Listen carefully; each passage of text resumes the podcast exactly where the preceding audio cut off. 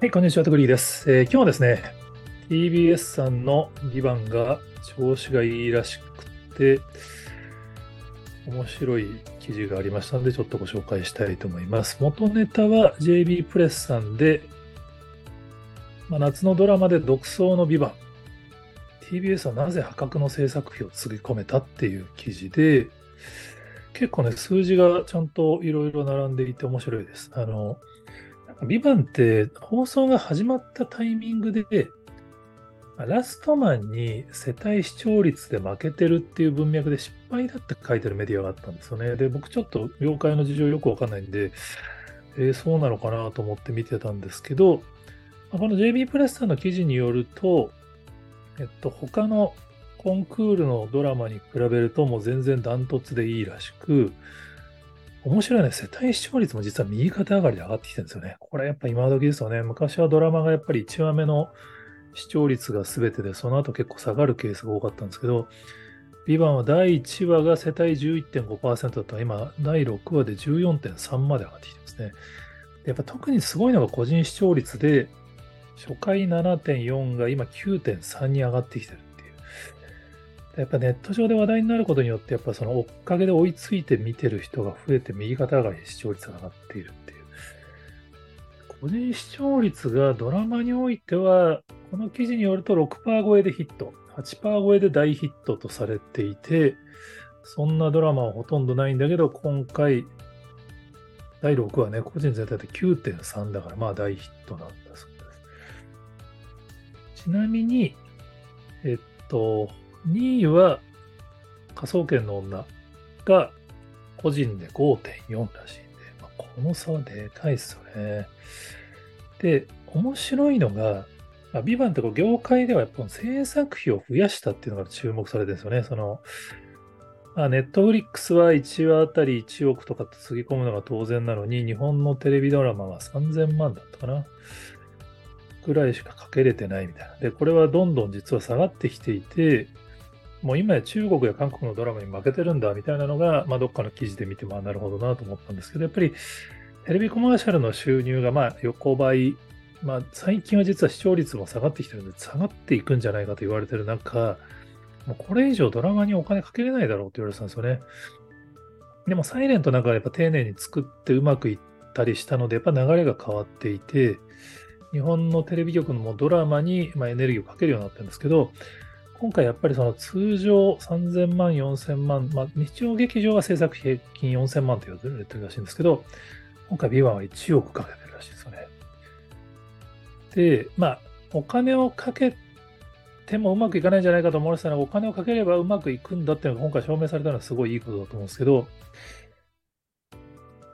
ポイントは、このお金どうやって回収するのってところなんですよね。結局、視聴率が多少良くなったところで、多分その、スポンサー契約ってそんな急に値段上がらないと思うんで、後半どうかわかんないですけどね、その、こんなに多分言うても、3000万、4000万が1億ってだから倍以上ですからね、その、急にテレビコマーシャル収入倍には絶対ならないと思うんですよ。どちらかというとやっぱ視聴率の平均は下がってるし、テレビ広告の収入も今後下がっていくんじゃないかと言われている状態なので、ある意味そのすげえギャンブルに聞こえちゃうんですよね。単純に考えると。ただ、当然今その TBS も含め、配信サービスに番組を売ることによって収益を追加で確保するっていうのが新しいアプローチなんですよね。まあ、象徴的なのが、えっ、と、カンテレさんに移られた、ちょっと名前忘れましたけど、TBS のプロデューサーの方が、えっと、大前田、目田十和子でしたっけ？を、まあ、その配信に売る前提でしっかり作って、ちゃんと売って収益を出し、で、エルピスも作れたみたいなのをお話をお聞きしたことがあって、なるほどなと思ったんですけど、今回ね、 VIVANT は実はネットフリックスとかには売ってないんですよね。まあ、まあ、後から売るのかもしれないですけど、TBS って実はネットフリックスと組んでるんで、僕てっきりネットフリックスと二人三脚でやっていくのかなと思ったんですけど、ネットフリックスにはトリリオンゲームはリアルタイムで配信してるんですけど、 VIVANT は実は配信してないんですよね。で、どこに出してるかっていうと U-NEXT 独占なんですよ。ここがちょっとそういうことかなって僕は勝手に想像してまして、もともと TBS はテレ東と一緒にパラビを配信サービスやってたんですよね。まあ日本は 日本はすぐこう、あの、過当競争になるのが象徴的な市場なんですけど、みんな同じもの作っちゃうんですよね。日テレは Hulu、フジテレビは FOD、で、TBS とテレ東はパラビ。まあ、テレ東はあの BOD ってのがあるんですけど、でテレ朝さんは、えっと、アベマがあってみたいな。で、あれですよね。まあ、テレ朝さんのやつ名前忘れちゃったな。なんかそういうその、独自にやたらと作りたがる結果、グローバルのプラットフォームなかなか勝てないみたいなのがあるんですけど、日本で実は配信サービスの中で唯一気を吐いていると言われているのが Unext らしいんですよね。まあ、グローバルのプラットフォームと対抗するって意味ですね。今だから3位競争してるのかな。で、この Unext 実はパラビと統合したんですよね。なので、ここなのかなってちょっと想像してます。ネットフリックスがなぜ1億円のあの投資ができるかっていうと、まあ、要は月額回避、ユーザーの、まあ、世界に数億人いると言われるユーザー回避で、まあ、賄われてるから、まあ、分かりやすくこのドラマがキラーコンテンツなの分かってるんで、質の高いドラマを作ることによって会員を維持するための投資だから、巨額の投資が継続できるんですよね。で、Unext はま比較的、あの、HBO とか、グローバルのコンテンツを日本独占で配信する、したりすることによって、まあ、漫画組み合わせたりとかですね、組み合わせて会員を増やしてるんですけど、今回だから、想像です。TBS と Unext 側でこのビバンの契約で、いい条件のスキームが TBS 側にとってですね、組めてんじゃないかなっていうちょっとわかんないですけどね、あの、ネットフリックスとかの、えっと、契約は、まあ、いいお金払ってくれるんだけど、ヒットしたかどうかは関係ない契約らしいんですけど、ひょっとしたら Unext と TBS の間では、会員数増加とか、視聴数連動とかのなんか収益モデルが組まれていて、それがうまくいくと TBS のようなテレビ局も、このドラマの1億円レベルの投資が継続できるスキームが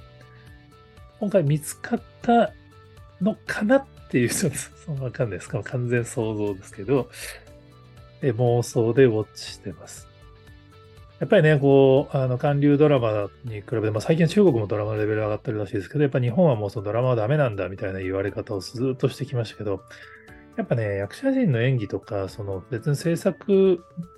側の能力は高いと思うんですよね。結局その、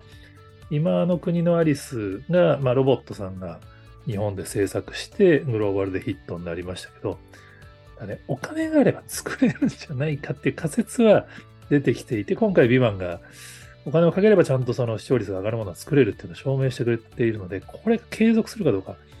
めちゃめちゃ重要だと思うんですよね。なので、このビジネスモデルが、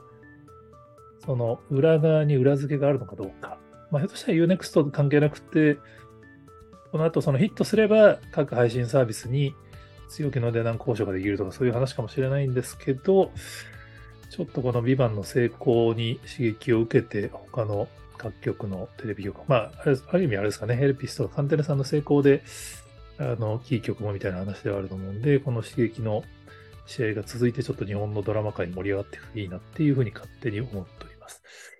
えー、他にもこんな話してますよって方がおられましたら、ぜひコメントやツイートで教えていただけると幸いです。今日もありがとうございます。